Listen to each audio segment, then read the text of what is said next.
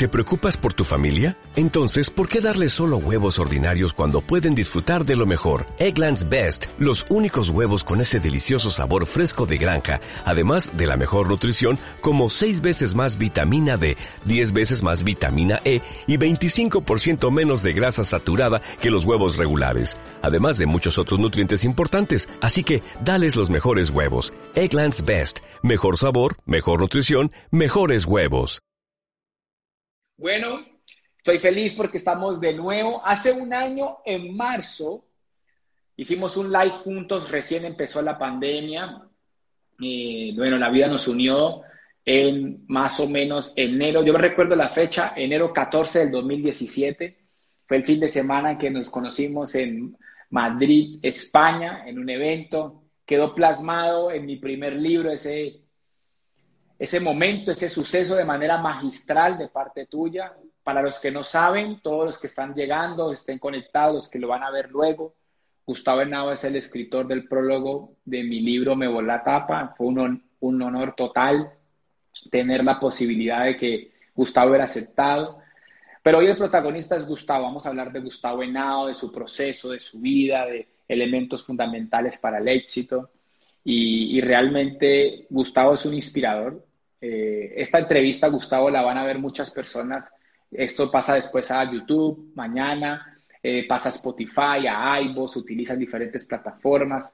Más o menos van a llegar a 15 mil, 20 mil personas sumando todas las audiencias.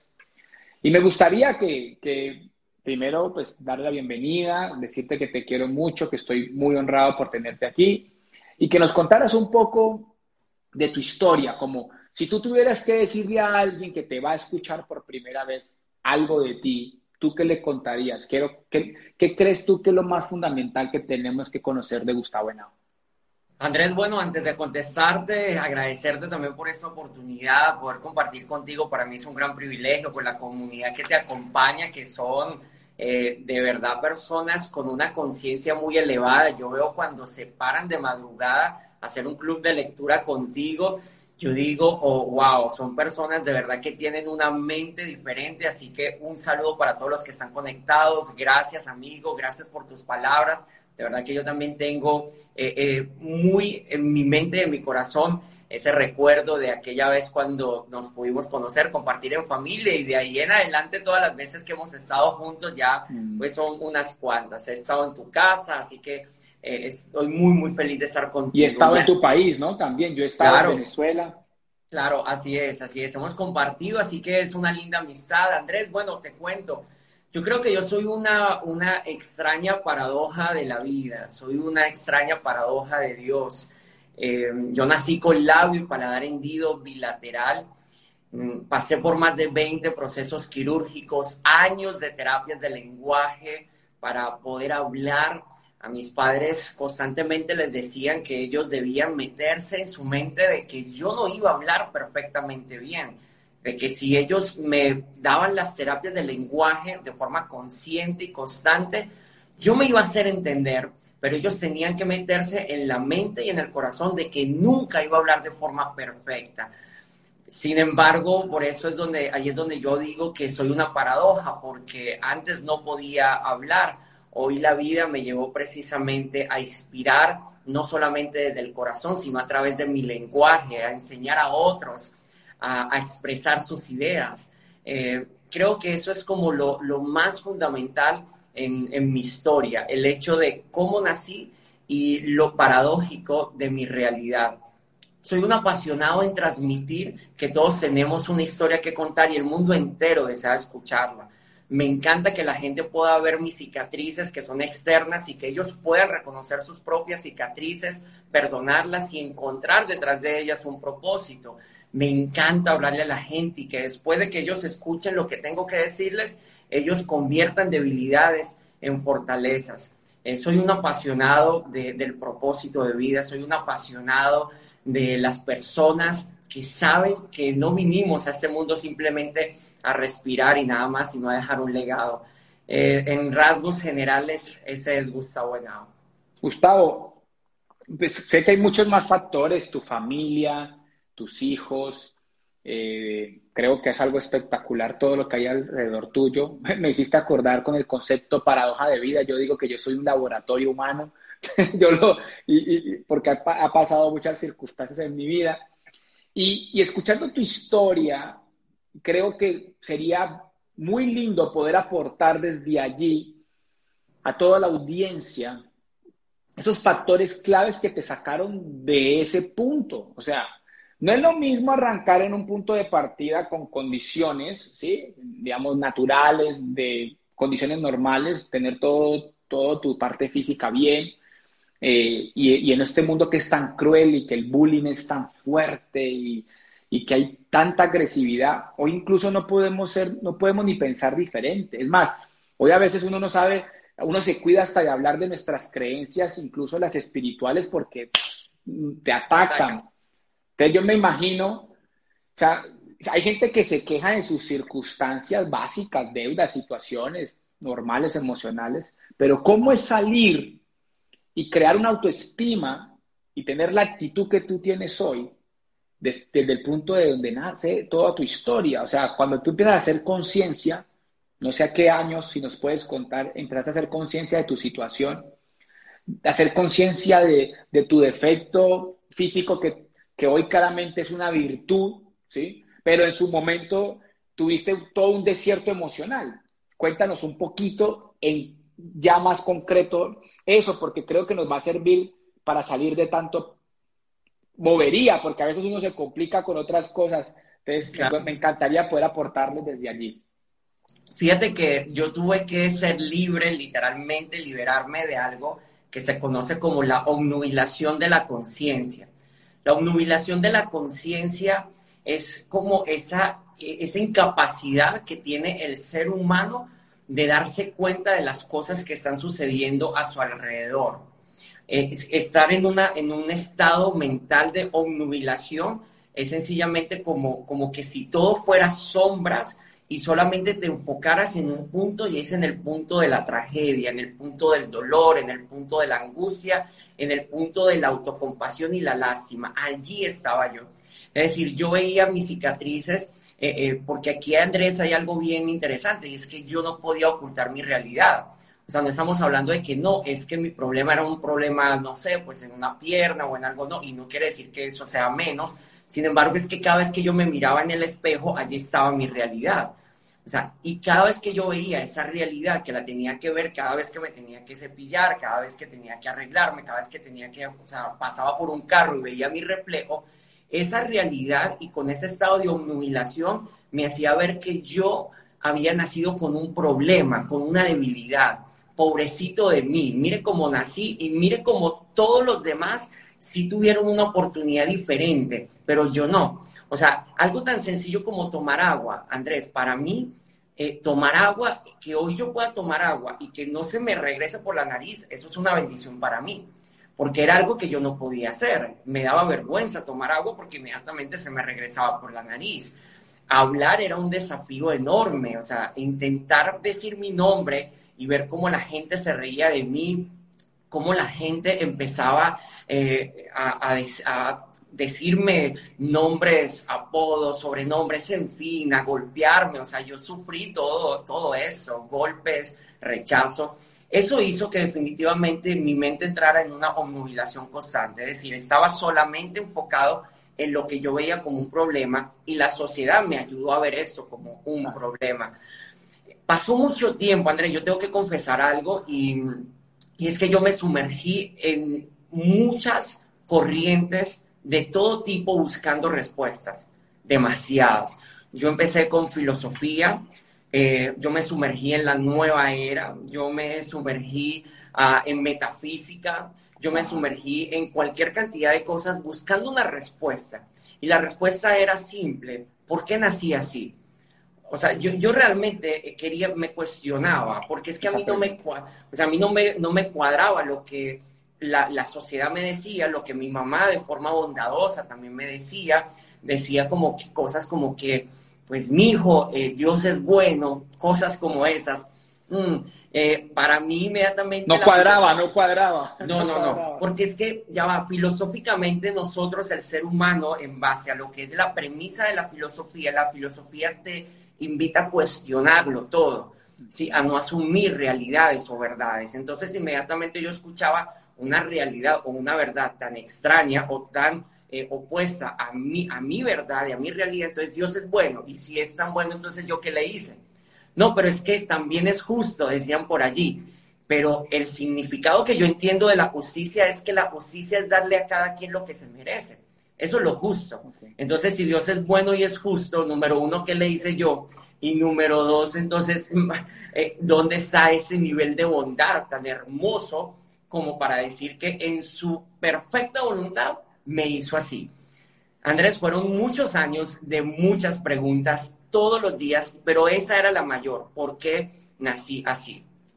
Llegaron, pasó, pasó mi adolescencia, eh, al no encontrar esa, en la niñez, esas preguntas o esa pregunta que no se contestó me hizo ser un niño eh, retraído, tímido y con una doble vida en casa, aunque era un niño, eh, pues intentaba decir como que las cosas estaban bien, pero lloraba en silencio. Eh, en algún momento le dije a mi papá, a mi mamá, pues me están haciendo bullying, me están haciendo, pues yo no les llamaba bullying, simplemente se están riendo de mí, me están golpeando. Ya luego me daba pena con mi, con mi papá y mi mamá, o sea, ya decía, o sea, todos los días voy a venir a decirles que el señor de la tienda se rió de mí, todos los días le voy a decir que eh, en el autobús se rieron de mí. Ya llegó un momento que no, y me llené de tristeza. En la adolescencia esa tristeza pasó a la rabia hay algo que es el desplazamiento emocional. Cuando tú estás en una plataforma emocional que no logras canalizar, inmediatamente esa emoción para protegerte se pasa a otra emoción. Entonces, primero yo vivía en, una en un estado emocional de miedo. Al no saber canalizar ese miedo, inmediatamente el desplazamiento emocional me llevó a la tristeza. Cuando no lo pude canalizar a través de la tristeza, en la adolescencia me llevó a la rabia, ¿sí? Y entonces ya era alguien agresivo, ya era alguien que ah, empezó a experimentar incluso em, lo que fuera con tal de pertenecer a un grupo. Mi necesidad más grande era la aceptación. O sea, yo necesitaba ser mm. aceptado. Y si para ser aceptado yo tenía que entrar a un mercado y robarme un cuaderno, eh, eh, yo lo hacía. Y si ya no era un cuaderno, sino que era eh, un producto el más difícil de sacar del mercado, yo lo hacía. ¿Por qué? Porque iba a ser aceptado. Mira hasta dónde lleva eso. Eh, eso me trae muchas consecuencias. Luego viene ya mi etapa, una etapa después de los 20 años, Andrés. Después de los 20 años ya entré en un momento de autocompasión y aparte como de hacer de que hagamos algo. Eso no ha pasado y eso no tiene nada que ver conmigo y la respuesta es llegar a operarme completamente. A mí me faltan cirugías estéticas y mi anhelo después de los 20 años, ¿cuál era? Era llegar hasta el momento donde las cirugías estéticas las pudiera culminar, me corrigiera la nariz, me borraran las cicatrices, me colocaran un puente en los dientes frontales y en ese momento yo podría decir, ahora ya puedo cerrar un capítulo de mi vida porque como no comprendí por qué nací así, vamos a corregirlo. Y allí fue ese gran eureka. Allí fue la gran eureka a los 20, a 20 algo, yo con, las, con, los números siempre o exagero o le quito, mi esposa la que, por ejemplo, si yo en una conferencia digo que estuve con 20 mil personas, eh, diga que estuve con 15 mil, yo siempre la aumento. Entonces, eh, con, eh, no recuerdo, pero 20 algo, los 20 algo, yo estudié, ah, estaba, estaba estudiando contaduría, eh, me estaba graduando como contador, el mayor índice de la, de la, universidad, siempre fui el mejor en todo porque quería llenar vacíos, ¿sí? Uno cuando, que, cuando tiene un, vacío interno intenta llenarlo con lo que sea, yo quería llenarlo académicamente, ser el mejor, ah, me estaba graduando como el mejor de la universidad, eh, empiezo a hacer un estudio, eh, ya era un estudio de, de comunicación, algo completamente opuesto a lo que estaba estudiando, y en ese momento tuve un encuentro, mi hermano. No puedo explicarlo con, con, con el detalle de cómo lo, lo viví, um, pero pude por fin encontrar la fuente que me iba a dar la respuesta. Y es la Biblia. Yo conseguí una respuesta a través de la Biblia, a la fuente. Para mí es la fuente. Respeto profundamente a cada persona que tenga una creencia, una manifestación de fe distinta Pero en la Biblia yo conseguí algo y fue la respuesta fue eureka, después de tantos años, veintipico de años. Recuerdo que estaba leyendo yo y lo leí por, no por curiosidad, sino por desafío, porque quien ahora es mi esposa me dijo, tú necesitas respuestas y lo único que tú necesitas es leer la palabra de Dios, la Biblia, y allí está la respuesta que tú estás necesitando. Yo no le creí el cuento porque para mí eso era, como vengo de la filosofía, para mí era una estrategia de manipulación. Yo siempre decía, cuando ella me hablaba, yo le decía, mira, la Biblia y todo lo que tenga que ver con eso es simplemente una estrategia de manipulación porque busca mentes incautas. Entonces yo por, por desafío, yo recuerdo que, y esto no se lo recomiendo a nadie, es, yo, no, yo no estoy diciendo que esto es un principio, no tomen eso como un principio, es una historia y fue lo que me pasó a mí, pero no lo recomiendo porque, porque no, no, no, no es el deber ser. De alguna manera lo estaba leyendo con arrogancia, pero hubo un momento que mi arrogancia bajó y recuerdo que hice una oración muy humilde, como si Dios estuviera escuchándome y le dije, mira, yo no sé si, si tú eres real, yo no sé si tú de verdad existes, pero Sandra me dijo que aquí estaba, que aquí estaba tu, tu boca, que aquí estaban tus palabras. Si eso es verdad, yo te voy a pedir algo. Contéstame nada más la pregunta que te he hecho desde que tengo uso de razón. ¿Por qué nací así? Solamente contéstame eso. Y si tú me contestas, entonces yo sé que tú eres real y que esta es tu palabra. Andrés, estoy leyendo y justamente llegó a Juan capítulo 9 y rápidamente mira lo que dice Juan capítulo 9. Jesús iba caminando con sus discípulos. Escúchame y todos los que están allá, mira, imagínense por un momento esto. Estoy en un pequeño hotel con una Biblia que estaba ahí al lado. Yo no la llevaba, o sea, yo no tenía Biblia. Simplemente abrí una gavetita, un nocherito que había allí y había, había una Biblia. Yo me acuerdo de las palabras de Sandra. Yo saco la Biblia y hago esa oración. Primero con arrogancia empecé a leerla. Luego con humildad yo dije, si esto es verdad, por favor, háblame. Juan capítulo 9 se cuenta la historia cuando Jesús iba caminando con sus discípulos y se encontraron a un ciego de nacimiento. Los discípulos le preguntaron, maestro, ¿por qué este hombre nació así? Se imagínate por un momento, Andrés, yo estar leyendo esto cuando yo veo que los discípulos le preguntaron, mira, ¿y por qué este hombre nació? Ojo, no fue porque este hombre se accidentó, porque este hombre le pasó algo en su vida, no, nació así en ese momento, y ya va, esto es lo que yo te he estado preguntando durante toda mi vida y no he conseguido respuestas. No era que te estaba preguntando, le estaba preguntando por otras fuentes. Y en ese momento yo solamente quería ver la respuesta. Y se cuenta la historia allí mismo en Juan capítulo 9, que Jesús les dice, mira, a ellos le preguntan, ¿por qué nació así? ¿Fue porque él pecó o porque sus padres pecaron? Cuéntame, a ver, ¿por qué nació así? Y él le dice, mira, no fue ni porque él pecó, ni porque sus padres pecaron, sino para que por medio de él el mundo se maraville por las obras de mi Padre.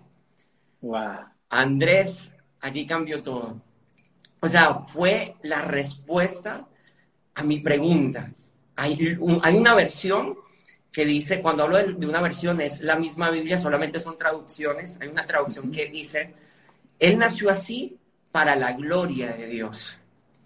En ese momento Andrés, yo descubrí literalmente que había nacido con un propósito y que no necesitaba eh, llegar al momento de borrar mis cicatrices, de borrar ah, físicamente lo que realmente era mi mayor cualidad. No podía borrar las evidencias de que eh, Dios había hecho algo en mí, de que podía enseñarle a otras personas de que cada una de nuestras cicatrices tenía un propósito. Ese fue el momento, Andrés, fue un momento donde se marcó un antes y un después en mi vida. Wow, no, o sea, impresionante. Creo que nos tenemos que quedar escuchando esa historia y ahora vamos a hablar de algo eso al final. No quiero todavía la, eh, entrar en ese punto, pero claramente ahora comprendo porque igualmente algo lo he leído de tu historia, pero ahora comprendo por qué conectamos tanto eh, en ese sentido de, de, cómo Dios se glorea en tu debilidad y cómo eh, claramente lo que parece imperfecto a los ojos de la mente humana, pues Dios lo utiliza para mostrar eh, pues, su soberanía, su amor, su bondad y todo lo que es Dios para nuestra vida, que fue exactamente lo que me pasó a mí. Yo recuerdo, oye, tú eres el protagonista, pero me haces acordarme de cuando yo le decía a la persona que me estaba dando por segunda vez la misma promesa que Dios me había dado, yo le decía, pero es que yo soy pecador, yo soy mentiroso, yo he, yo he sido infiel, yo he tomado trago, yo... Y ella me dice, por eso mismo, eso es lo que tú vas a enseñar y tú vas a inspirar a través de eso. Y yo decía, increíble. Solo se puede entender este tipo de cosas espiritualmente, ¿no? Ya. Definitivamente. sí, y, y, sabemos que, que lo espiritual, o sea, el mental no entiende lo espiritual. Y eso es no vamos a entrar en esa particularidad, pero sí me gustaría ayudar mentalmente a las personas, ¿ya? Con toda la historia que tú nos cuentas, a mí me encantaría, eh, digamos, como descubrir, de ahí para allá empieza un proceso, una batalla, que es con tu mente, o sea, o sea, claramente uno recibe, siente que te toca, eso rompe todo tu ser, uno llora, uno, o sea, la señal no viene solamente con decir, ay, tan, tan interesante, no, la señal viene con sentimiento y es una señal con sentimiento tan real que cada vez que la abordamos logra tocarnos, ¿no? Emocionarnos porque es un antes y un después, pero algo que sigue la batalla mental, porque yo sé que muchos hemos vivido y hemos tenido esa respuesta espiritual de por qué nos pasa lo que nos pasa. Pero la mente, como, como no empezamos el proceso espiritual, dejamos que nuestra mente tome posesión. Desde la mentalidad, eh, ¿cómo, ¿cómo, trabajaste tú? Ahí arranca un nuevo Gustavo, ¿no? Vuelve a nacer, tan, y la gente necesita herramientas, claramente, o también nos puedes hablar de esos hábitos espirituales que te ayudaron a salir de allí, o sea, ¿qué pasó de ahí para allá? O sea, ¿cuál fue el paso a paso, mental y espiritualmente, de empezar a crecer? Porque yo he visto cantidad de personas, Gustavo, que le pasa el mismo suceso, pero la, toma otro camino y su bifurcación, o sea, hay una bifurcación ahí, hay un camino diferente, posiblemente por soberbia, por inocencia, por lo que sea, y no avanzan, ¿no? Yo creo que la diferencia está en que fuimos inocentes y creímos, ¿no? Y, y dijimos, listo, pues por aquí me voy. Hay gente que como que le merma tanto valor a lo que le sucede espiritualmente, eh, que pierde bendiciones como esta, ¿no? Claro, así es. ¿cómo, ¿Cómo fue ese proceso como de, ahí para allá, ¿no? Ahora, ¿qué empezó Gustavo a hacer mentalmente y espiritualmente? Sí, Andrés, tienes toda la razón. Fíjate que eh, estoy muy de acuerdo contigo. Todo comienza con un despertar espiritual, ¿sí? Eh, es el momento donde la conciencia se expande, donde yo empiezo a ser consciente de mi conciencia, me vuelvo conscientemente competente. Y, ese momento, ese momento, si lo dejamos hasta allí, va a quedar sencillamente como un evento, ¿sí? Como un evento. Y el evento por sí solo no va a transformar, tiene que empezar un proceso, un proceso para que pueda haber un resultado. Entonces, en el momento que yo entiendo eso, yo no me podía quedar sentado en mi casa y diciendo, uy, qué lindo eres Dios, ¿no? Pues qué, qué bonito que me hiciste para tu gloria, ¿no? Pues gracias por eso, no. Yo tengo que decir, ¿y ahora qué? ¿Y ahora qué? Porque, porque si yo realmente voy, voy a hacer un, un instrumento tuyo, entonces, ¿qué tengo que hacer? Y lo primero que tuve que darme cuenta era que había un pensamiento, un sistema de pensamiento sistema eh, que había estado, fíjate lo que es el pensamiento, la palabra pensamiento está dividida en dos raíces, pensa y miento. Pensa viene de pensul, ¿sí? Cuando hablamos del pensul es el contenido y miento viene de mente. Entonces, cuando hablamos de pensamiento, estamos hablando del contenido de la mente. El contenido de mi mente estaba completamente lleno de basura, estaba lleno de etiquetas, de etiquetas negativas, yo le llamo el poder del hashtag, todos estamos relacionados con lo que es el, hashtag, y el hashtag te da una identidad, ¿no? Así como yo hoy, si me tomo en ese momento, hacemos un captura y yo subo la foto, yo le estoy dando a esa foto, yo le puedo colocar hashtag Andrés Londoño, hashtag conciencia, hashtag, eh, y, y una vez que yo le coloque ese hashtag, a esa foto le di una identidad. Desde que nosotros nacemos nos colocan hashtag, ¿sí? Te van colocando hashtag mm. y somos el resultado de una cantidad de hashtag que nos colocaron y los autoimpuestos también. En el momento que yo tengo ese momento de revelación, de despertar, en ese instante lo primero que tengo que hacer es deslastrarme de esos hashtags, de esas etiquetas. Ya no soy el pobrecito, ya no soy el, el del problema, ya no soy el que necesita buscar resultados externos para sentirse bien. Desde ese momento, Andrés, yo decidí detener mis cirugías. O sea, yo en ese momento, yo recuerdo que mi esposa eh, eh, en ese momento estaba, siempre me ha acompañado y recuerdo que un cirujano le dijo, mira, en este instante ya Gustavo va a entrar en un proceso, yo venía en un proceso que me tenían que colocar un, hacer un injerto de hueso en el paladar para que luego, en el momento que me colocaran ese injerto, mi paladar se abriera y le diera espacio suficiente a colocar una dentadura frontal superior eh, postiza. Pero me iban a, colocar, a organizar la nariz, pues yo tengo, yo tengo un perfil griego, fíjense, un perfil griego ahí todo raro. Entonces me iban a organizar la nariz, me iban a cerrar aquí esas ventanitas y el cirujano le dice, mira, y, y lo vamos a someter a un proceso eh, bien, bien especial donde le vamos a eliminar las cicatrices y va a quedar como que si nunca nació así. Y le dicen a, Sandra, le dicen, miren, y a ti te tenemos que, eh, vas a entrar en un proceso con un psicólogo para prepararte antes de que lo veas a él, ¿sí? Antes de que lo veas a él, porque cuando lo veas va a haber un choque, va a haber un choque, pero amigo, lo lindo es que vas a quedar como que si nunca hubieses vivido eso.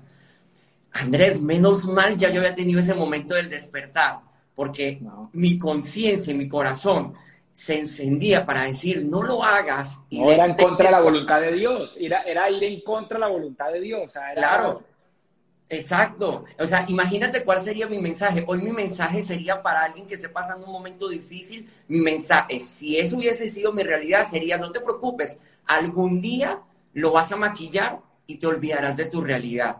Hoy por hoy, mi mensaje es distinto. Aún en medio del proceso, aún con la cicatriz que sea evidente, aún así hay un propósito que resplandece en tu vida, aunque las circunstancias hoy pareciera que no son favorables. Y esto que yo tengo, y mi nariz como la tengo, y, mi, todo como todo mi ser, habla de forma congruente de mi mensaje, no con teoría, sino con mi propia vida. Entonces, para eso, Andrés, hay un proceso, pero es un proceso número uno interior de pensamiento. O sea, primero en la mente, o sea, la mente tiene que deslastrarse. Yo no puedo intentar convencer a mi espíritu si yo digo que todo es espiritual, si yo digo que no, que todo parte del espíritu, pero si no hago el trabajo con mi mente. Eso tiene que funcionar. Eso es un engranaje. Yo no puedo pretender todo con el espíritu, porque entonces espiritualmente yo voy a, voy a, voy a pretender a eh, mirar todo de forma sobrenatural y pensar que Dios va a hacer un chasquido para que mi vida cambie, cuando sencillamente yo tengo que empezar a hacer un proceso de transformación. Entonces, transformar mis pensamientos, transformar mi sistema de creencias, mis hashtags, a empezar a enfocarme en lo que no se ve, es decir, lo intangible. El ser humano está muy enfocado en lo, en lo tangible, pero olvida lo intangible, ignorando que lo intangible es lo que le da forma a lo tangible. Cuando me refiero a lo intangible, ¿qué es? Me refiero a mi identidad, me refiero a mi autoestima, me refiero a cosas que no puedo tocar, pero son las que realmente van a dar el resultado de lo externo, lo tangible. Allí tuve que trabajar yo. ¿Cómo trabajé la autoestima? Allí sí me anclé en ese principio espiritual, un principio que me ayudó mucho. ¿Cómo se trabaja la autoestima? En mi caso, ¿cómo lo hice? Dejé de verme como los demás me veían porque me di cuenta que ellos tenían una imagen distorsionada de mí. Dejé de verme como yo mismo me veía. ¿Por qué? Porque a pesar de haber trabajado mis pensamientos, aún así veía algo de mí distorsionado, no era real. Y empecé a verme como Dios me veía. Y cuando empecé a verme como Dios me veía, yo dije, ah, no, estoy perfecto para un diseño, para un propósito perfecto. Ahora, el detalle cuál es, Andrés, y aquí viene algo muy importante y es que la acción es el puente que une el pensamiento con el resultado. O sea, no hay, no hay, yo no puedo pretender hacer un cambio mental y espiritual y que ese cambio me catapulte a un resultado. Eso sería tan absurdo como pensar que la motivación es de la que me va a dar un, un salto cuántico o incluso la inspiración. Una inspiración sin acción es una ilusión yo tuve que empezar a poner acción, recordando que la acción es el puente que une el pensamiento con el resultado. ¿Y qué hice al actuar? Entonces empecé a leer libros, empecé a educarme de una manera muy intencional, empecé a darme cuenta de que había una carga en mí, o sea, empezó a crecer una carga en mí. ¿Cuál era esa carga? Había una carga en mi corazón y, parte de allí es una, una clave para aquellos que están buscando un propósito. Pregúntate cuál es tu carga. O sea, eh, ¿por qué sientes, por qué tipo de persona sientes una carga? Yo empecé a sentir una carga muy especial, Andrés, por aquellos que vivían procesos, por personas que vivían momentos inexplicables, por personas que estaban viviendo por, eh, en situaciones que no entendían el por qué.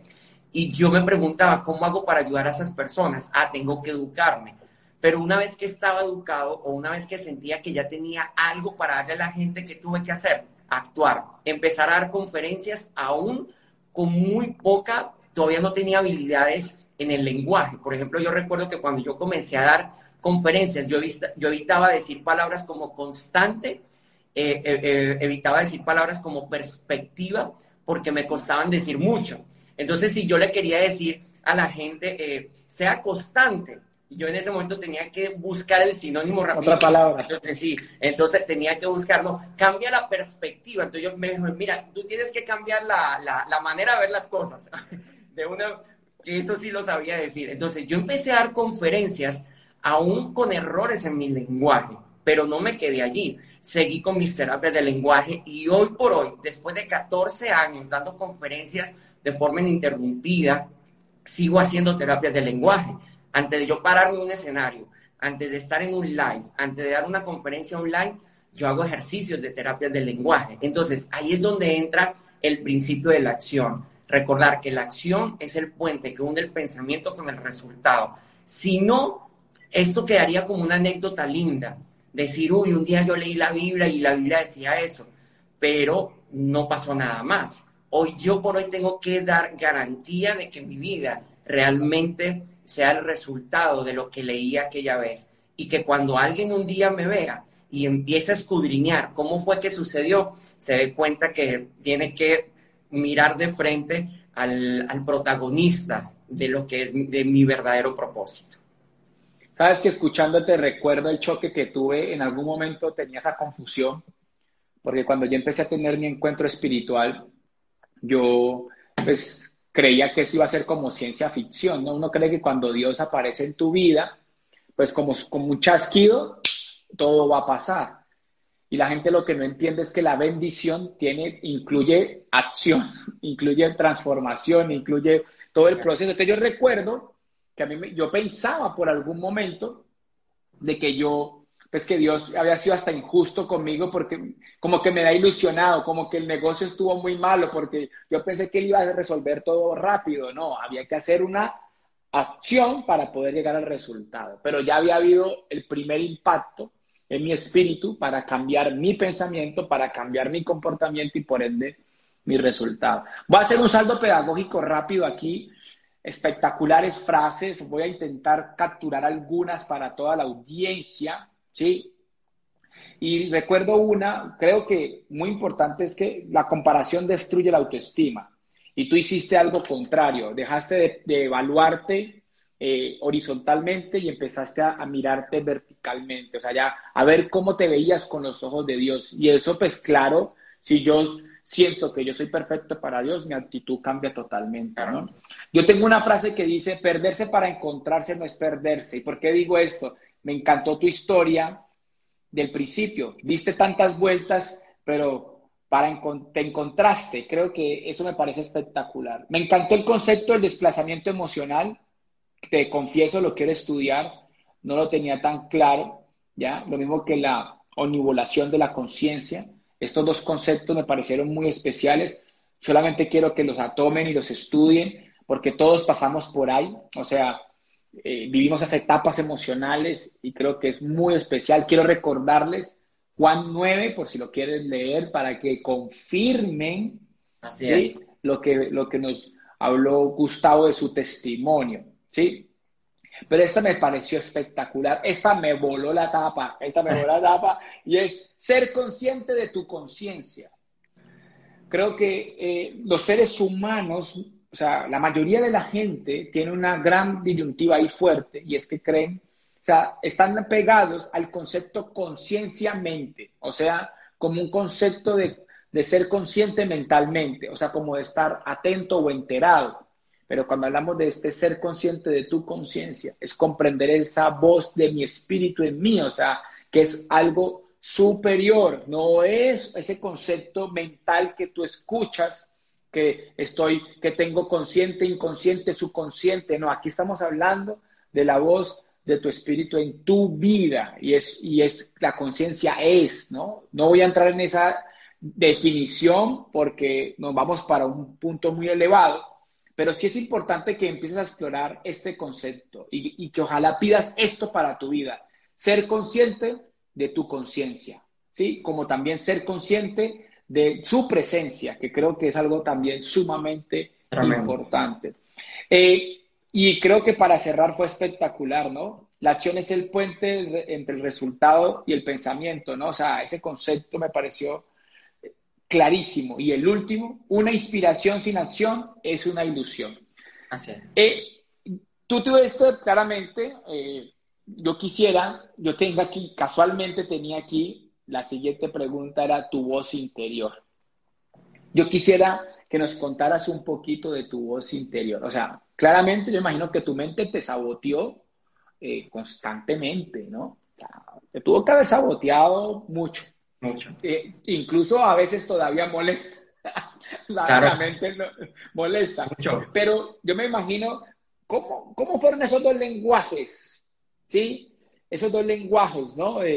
Mente, conciencia, mente, conciencia, ¿no? ¿Sí? Tu alma y tu espíritu, tu alma y tu espíritu, ¿no? Ese juego eh, constante, porque yo creo que se manifestó demasiado, ¿no? En tu vida, y creo que de ahí nace la fuerza que tú tienes, ¿no? Creo, me, me gustaría como que me hablaras un poco de esa etapa para todos, porque para que algunos se vean reflejados en eso que vivimos constantemente, en esa dualidad que tenemos de mente y conciencia y alma y espíritu. Sí, Andrés, fíjate que eh, dijiste algo súper claro, era una, era no, y dijiste algo también muy lindo, sigue pasando. O sea, no, es, no, no soy un producto terminado, yo, yo tengo que luchar y, tengo que, o sea, menos mal, menos mal yo cuento con, mira, con mi esposa, voy a hablar aquí para, eh, y, aquí obviamente por cómo se ha girado esta charla, pues ya todos comprenderán y, sabrán o habrán visto cuáles son mis prioridades. Entonces, número uno, cuento con Dios, pero cuento con mi esposa, sí, cuento con mi esposa que me ayuda en esos momentos cuando la otra voz o como esa parte mental se quiere poner por encima de esa voz interior. Me, eh, viene a sabotearme, entonces cuento con ella, pero cuento con amigos, cuento con mentores. Yo no creo que alguien pueda, Andrés, hacer un salto cuántico en su vida en solitario. No fuimos llamados a eso no fuimos llamados a estar en solitario para ver qué, qué grande voy a ser yo y eh, alejado de, de, las personas. Yo necesito amigos, eh, tengo amigos, tengo amigos, tú eres uno de ellos, donde en momentos he estado en pausa y he podido recibir una llamada tuya y, y, y esa llamada me enciende, me despierta. Yo necesito eso. Yo necesito porque a veces uno entra en, unas, en, unas, en una sumisión mental gracias al entorno. Eh, y, aquí entra lo que tú ves o te catapulta o te sepulta, el entorno donde tú te mueves, las, eh, las circunstancias que viven, a, pesar de que tú no puedes ser el resultado de esas circunstancias, sí influyen en ti. Entonces, eh, solo como para, para dar esa sentencia o para afirmar lo que tú dijiste de que no es algo que ya pasó, es algo con lo que constantemente nosotros luchamos. Pero tú hablaste de una dualidad y esa dualidad es como aquella analogía de los dos, de los dos lobos peleando, esos dos lobos que están dentro de nosotros. Y si los dos lobos que están dentro de nosotros tienen una batalla constante, la pregunta es, ¿quién va a ganar? ¿Quién es el más fuerte? Y el más fuerte siempre va a ser el que yo alimente más. Entonces, por supuesto, yo tengo que, si a mí viene un pensamiento, o era lo que me, lo que me pasaba y lo que me enseñó eh, a, tratar de tener una, no a tratar, mejor dicho, a tener una estrategia clara para lograr evadir o eh, canalizar ese pensamiento, es sencillamente alimentar el pensamiento opuesto. Entonces, si yo voy a una conferencia, entonces, no, pues resulta que ante esa conferencia presentan eh, a un Andrés Londoño, presentan a otro, presentan a otro, y yo los veo y digo, uy, pero, ay, Dios mío, ¿sí, será que yo voy a poder? Porque cada vez que yo veo un escenario, Andrés, yo veo al niño, al niño rechazado también. Nosotros tenemos una versión del pasado que siempre va a estar allí. Y aunque la sanemos, esa versión puede sabotearte algún día. Entonces, eh, ¿qué pasa cuando viene esa, cuando viene esa versión? Ah, entonces yo aprendí a alimentar esa voz del espíritu. ¿Cómo se alimenta la voz del espíritu? Buscando sabiduría. En la búsqueda de la, cuando tú buscas sabiduría, adquieres sabiduría, entonces simplemente te llenas de principios que están por encima de cualquier voz que te quiera minimizar. Los principios se maximizan, ¿sí? Los principios se maximizan, pero esa voz que todos tenemos, que nos quiere sabotear, nos viene a minimizar.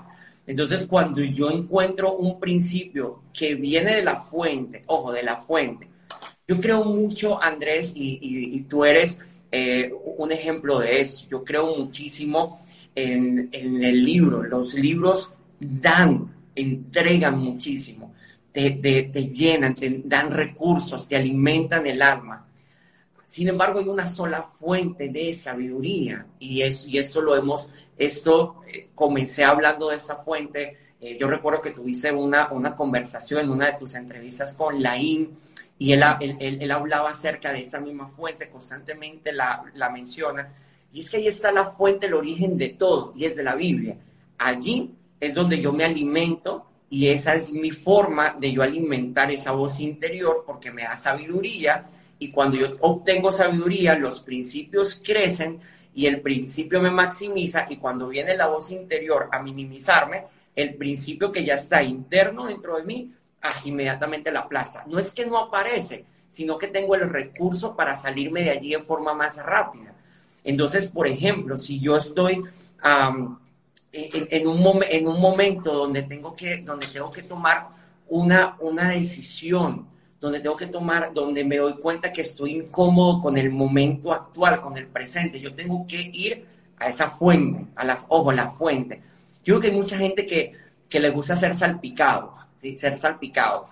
Que es como, por ejemplo, tienen sed, pero vienen eh, y buscan solamente... Que se lo dé otro, ¿no? Que se lo dé otro, ¿no? Sí, que se lo dé otro y que aparte no le dé todo el agua, ni, ni lo lleve a la fuente. Es como que yo te diga, Andrés, tengo mucha sed que tú me digas, no, listo, tranquilo, y que tomes un poquito de agua y me hagas así, como con chispitas. Y yo le digo, ah, gracias. Pero yo, ¿por qué no digo, ya va Andrés, ¿y usted dónde sacó esa agua?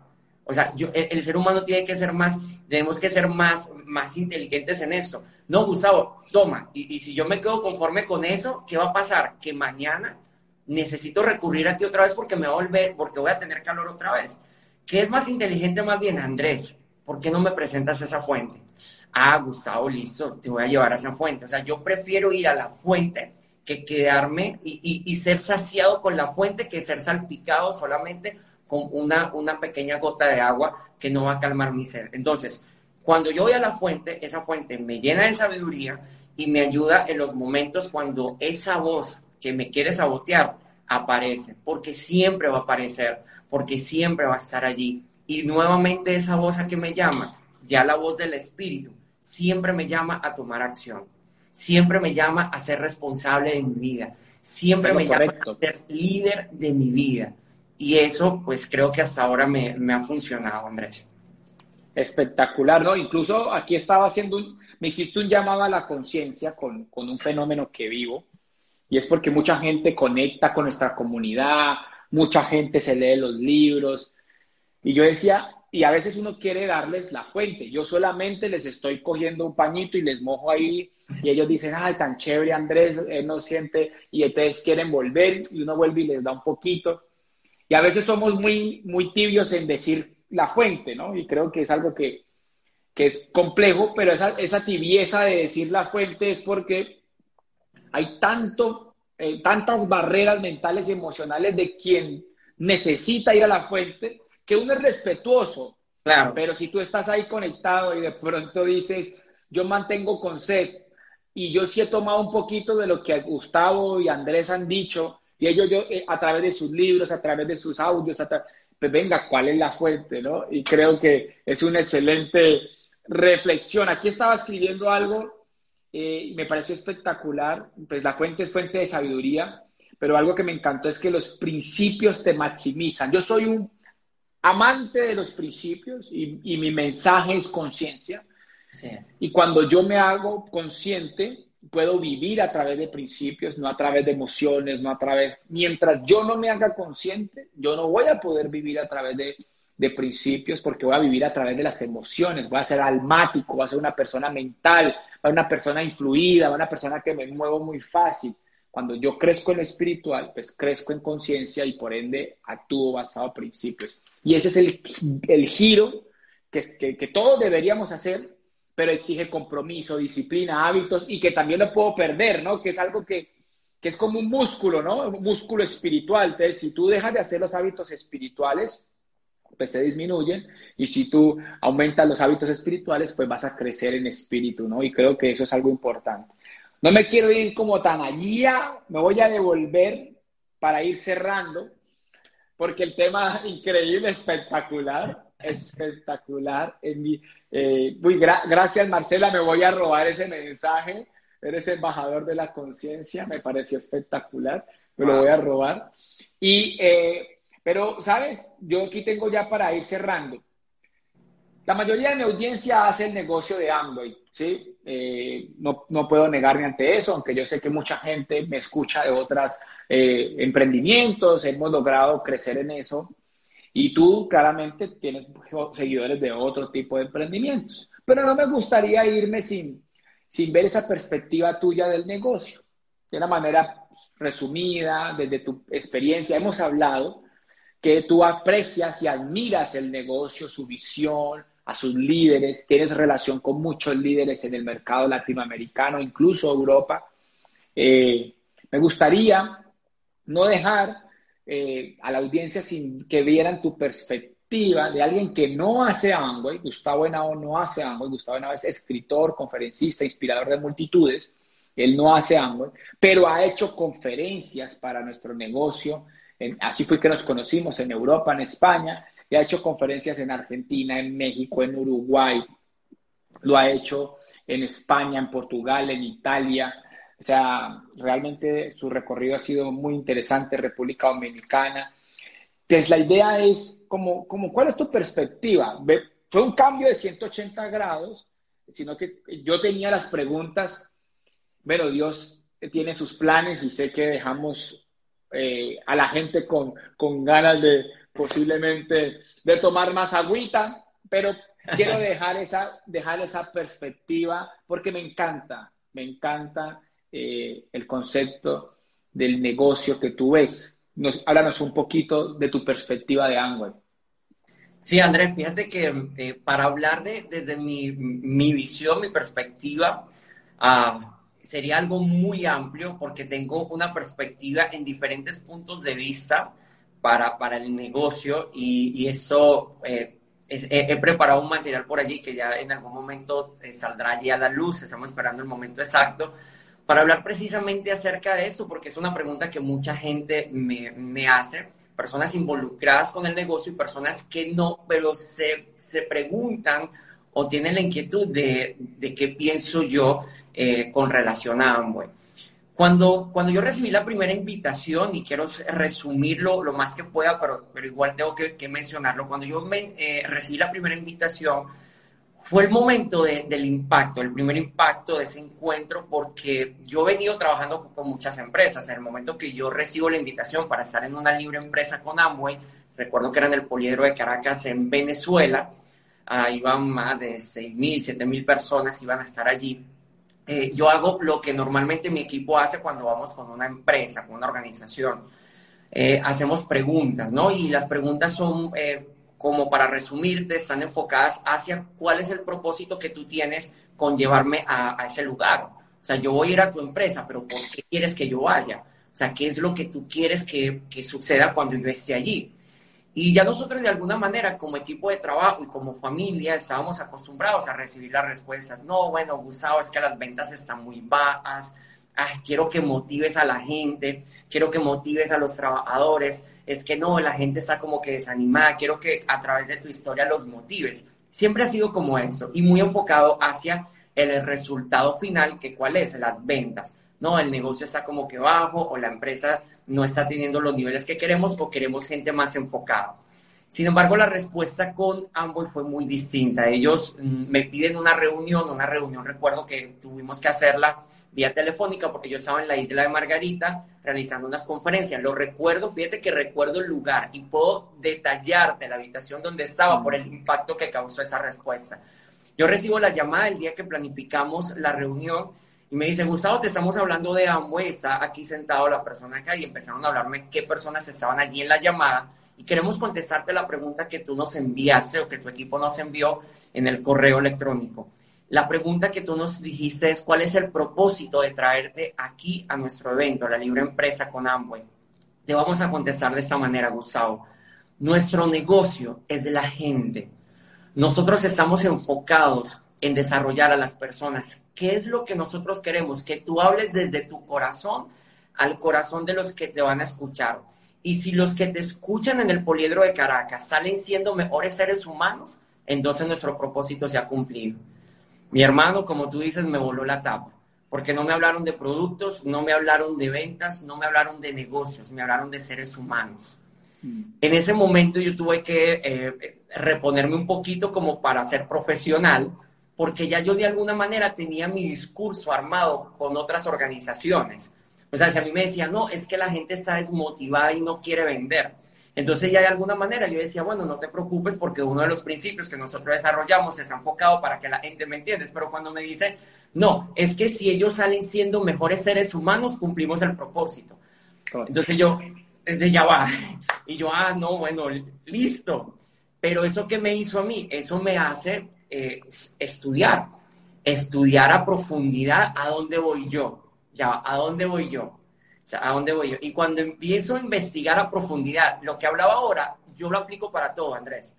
O sea, yo cuando aplico, si yo voy a buscar un mentor, por ejemplo, cuando yo tengo un mentor, yo no me, no me quedo con eso. No es que es muy bueno, es que tiene muchos seguidores en las redes sociales. Yo me voy a la fuente. ¿A dónde, cómo, cómo es la fuente para mí un mentor? Su familia su familia me va a hablar más que cualquier seguidor en, las redes sociales. Tú y yo tenemos una linda amistad, pero una de las cosas que me habla más de ti son los ojos de Jerónimo y la mirada de Katy cuando te ve en un escenario. Me habla eso mucho más que las cantidades de seguidores que tienes y los libros que escribiste, Andrés. Porque la mirada de un hijo y de la esposa dice más de un hombre que lo que él puede decir de sí mismo. Entonces, cuando, cuando yo empiezo a estudiar Amboy, ¿qué hago? Yo me voy a la fuente entonces yo no me quedo con lo que dice el, el blog, eh, el blog de, de, internet, yo no me quedé con lo que decía la gente de ambos, yo no me quedé con lo que decía, ¿qué hice yo? Inmediatamente me voy a la fuente. ¿Cuál es la fuente? Los fundadores. Yo me voy a estudiar a los fundadores. Ojo, te estoy hablando antes de ir a mi primer evento. Y yo me meto a estudiar a los fundadores. Y cuando me meto a estudiar a los fundadores, Andrés, yo digo, ya va, pero es que esta gente enseña lo que yo he venido enseñando durante muchos años, pero tiene algo diferente. Y es que les está entregando un vehículo Vehículo. Porque es que yo puedo en un escenario decirle a la gente mucho. Y pueden salir inspirados y pueden salir encendidos.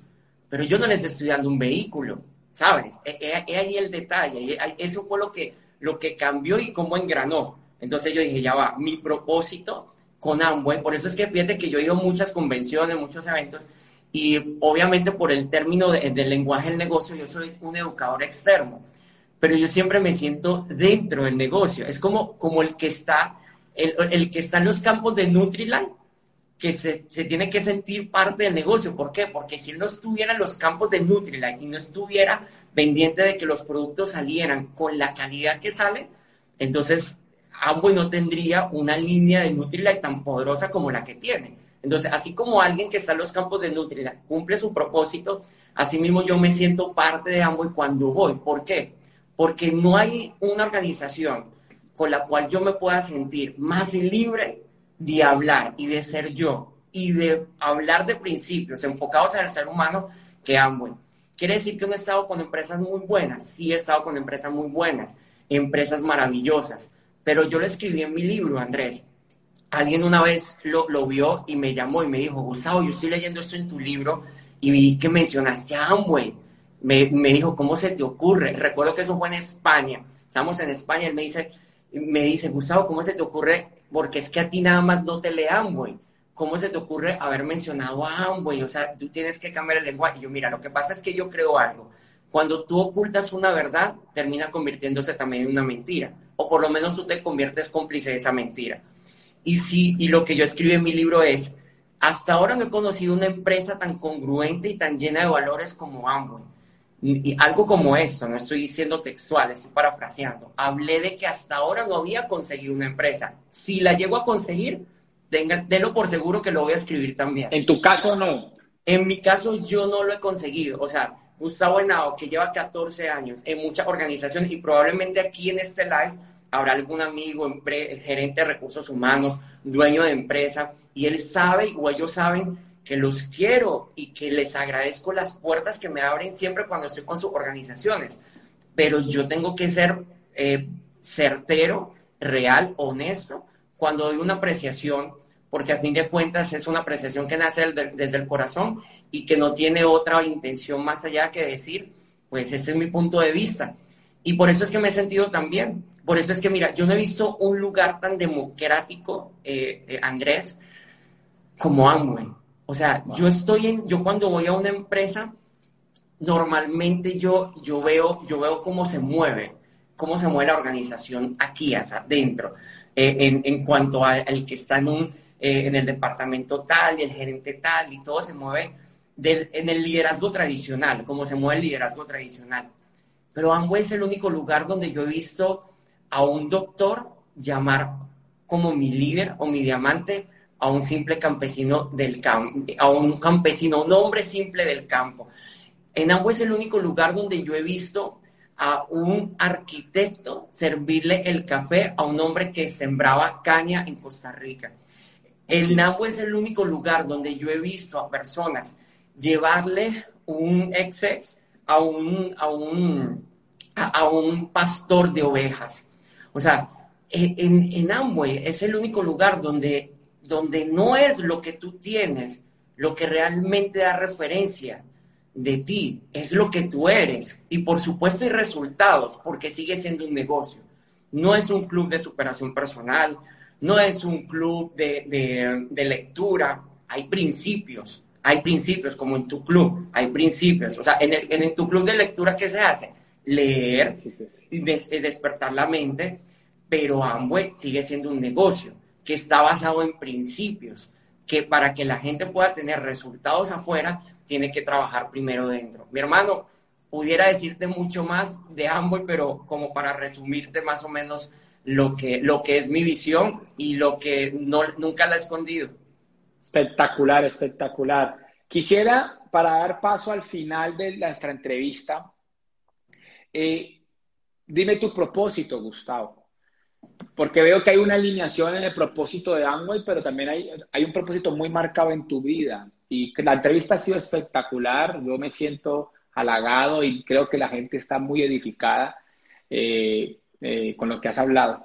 Me gustaría, para dar paso al siguiente punto, que me hablaras de tu propósito. Andrés, yo estoy convencido que todos los seres humanos eh, nacemos por Dios y para Dios. Y en ese, en ese principio o en ese concepto, yo estoy convencido de que eh, mi propósito es poder despertar, despertar eh, espíritus que estaban dormidos, almas dormidas, y poderlos llevar a encontrar un propósito detrás de sus cicatrices, poder que puedan conseguir una fortaleza detrás de sus debilidades, que puedan mirar su proceso como el lugar que los, los está preparando para su propósito y no hacerlo a través de palabras, sino a través de mi propia vida. Eh, ese, ese es mi propósito. Si yo logro que una persona que está pasando un proceso, que tiene una herida abierta, que está pasando por un momento inexplicable, si yo logro que esa persona vea mi vida y no que salga inspirada con mi vida, sino que a través de mi vida pueda ver un espejo frente a ella y pueda reflexionar en su propia vida y al hacerlo encuentre un propósito detrás de su proceso, entonces mi propósito se habrá cumplido. Espectacular. Despertar almas dormidas. ¿Por qué te hice la pregunta? Porque me llegó el libro Cicatrices de un propósito. Wow. Me llegó, me llegó con dedicatoria y todo. Ya lo tenía, pero bueno, tenemos una historia que no la vamos a contar aquí. Espectacular libro porque este libro es la versión de Colombia. Es la versión de Colombia y espectacular. Me enteré que tienes ya el libro en Colombia. Lo estuvimos hablando antes de, hablamos un poco previamente cuando lo íbamos a traer a Colombia, cuando ibas a traer tu libro a Colombia, y eso me pareció espectacular. Cicatrices de un propósito. Cicatrices de un propósito. Si te gustó la entrevista, de todo lo que hablamos, de todos los principios que tocamos acá, pues todos están aquí. Yo solamente quería ser eh, un buen catalizador de sacar lo mejor que Gustavo nos cuenta en este libro de principios fundamentales para transformar tu vida, para despertar tu alma, para elevar tu espíritu, para volver a soñar, para volver a creer, para sanar heridas, para sanar, sanar cicatrices. Y este libro hermoso, espectacular, está en Colombia, disponible. Yo no sé, Gustavo, si ahorita al final tú pones ahí una historia, apenas terminemos el live, eh, pones una historia para que la gente lo pueda encontrar. Y hay otra opción, y es que el libro se puede conseguir también para envíos a nivel global. ¿Ya? ¿Sí? También lo pueden conseguir para envíos a nivel global en el mismo link si lo quieren para Estados Unidos, para Panamá, para cualquier parte del mundo. Lo único es que para poder que sean envíos a otros países deben ser mínimo seis unidades, creo que está, ¿no? Sí, así es, Andrés, así es. Pero, ¿saben? Este libro, yo no quiero que sea una promoción vacía, quiero, quiero que entiendan lo siguiente. Yo no sé si tú, los que estuvieron desde el principio, si están tocados por lo que recibimos. O sea, yo tuve mis momentos espectaculares, incluso hubo un llamado a la conciencia con algo que tengo pendiente ahí, que, que he sido muy suave en eso. Y yo creo que pues si quieres profundizar, pues el libro es la mejor opción. En Colombia está disponible para envío inmediato en el link que va a dejar Gustavo y a nivel global también. Ahí se los dejo. Entonces, yo, vayan al link de Gustavo, vayan a la página de Gustavo. Gustavo va a dejar eh, ya mismo la información eh, en su perfil para que ustedes le hagan sweep up y ahí los puedan comprar. No sé si quieras agregar algo con respecto al libro antes de cerrar, Gustavo. Gracias, gracias Andrés. De verdad que bueno, primero gracias por el honor que, me das, que, que, lo vuelvas a tener en tus manos. Para mí es un gran privilegio y sobre todo esa versión, eh, porque esa versión es muy linda. Fíjese que es primera mm. versión que viene con solapa, es súper, o sea, la, calidad no, además, eh, bueno, fíjate que tú la, tú la tienes, yo, yo tengo que yo tengo que ir a Colombia eh, dentro de unos días, voy a, voy, voy a Colombia y lo primero que voy a hacer es tenerme, tener esa versión porque todavía yo no la tengo, o sea, la tienes tú, más, wow, se ve hermosísimo. Y hay algo muy especial de ese libro, Andrés, y es, y es lo siguiente. Ese libro primero se escribió, se escribió con, con lágrimas, pero se escribió con lágrimas de gratitud. Cuando yo escribía ese libro, solamente podía hacer un viaje a mi pasado, y lloraba, pero no lloraba por procesos abiertos, lloraba por la gratitud de darme cuenta que ese libro iba a despertar muchas almas. Hoy por hoy, Andrés, las personas que lo han leído, lo lindo es que no es un libro de superación personal, no es un libro donde dice, uy, mira tan linda la historia. Literalmente el libro es un espejo. El libro cuando yo lo escribí, eh, mi oración era que se convirtiera en un espejo, es decir, que cuando la gente lo leyera, mm, pudiera leer lo que ocurrió conmigo pero que ellos pudieran hacer un viaje interno y pudieran descubrir lo que ha sucedido con ellos. Las personas quieren descubrir el mundo, quieren viajar el mundo, pero no han hecho el viaje más importante, que es el viaje interno. Cuando tú hagas turismo interno, las puertas del mundo se te van a abrir. Ese libro lo que va a hacer es que te va a permitir hacer turismo interno. Y hay algo muy especial que no quiero dejar pasar, Andrés, en el libro. Y es que en esa, en esa entrevista hemos hablado y y todavía lo que he contado, que ha sido muy breve, que en el libro lo que hay es más profundidad, es mi versión todavía. Pero mi segundo capítulo, el segundo capítulo del libro se llama La historia detrás de la historia. Y es la historia escrita por mi papá y mi mamá. O sea, el segundo, el segundo capítulo de mi libro lo escribió mi papá y mi mamá. Y eso sí que es, mi hermano, bueno, es algo que la gente tiene que leer porque es otra versión de la historia.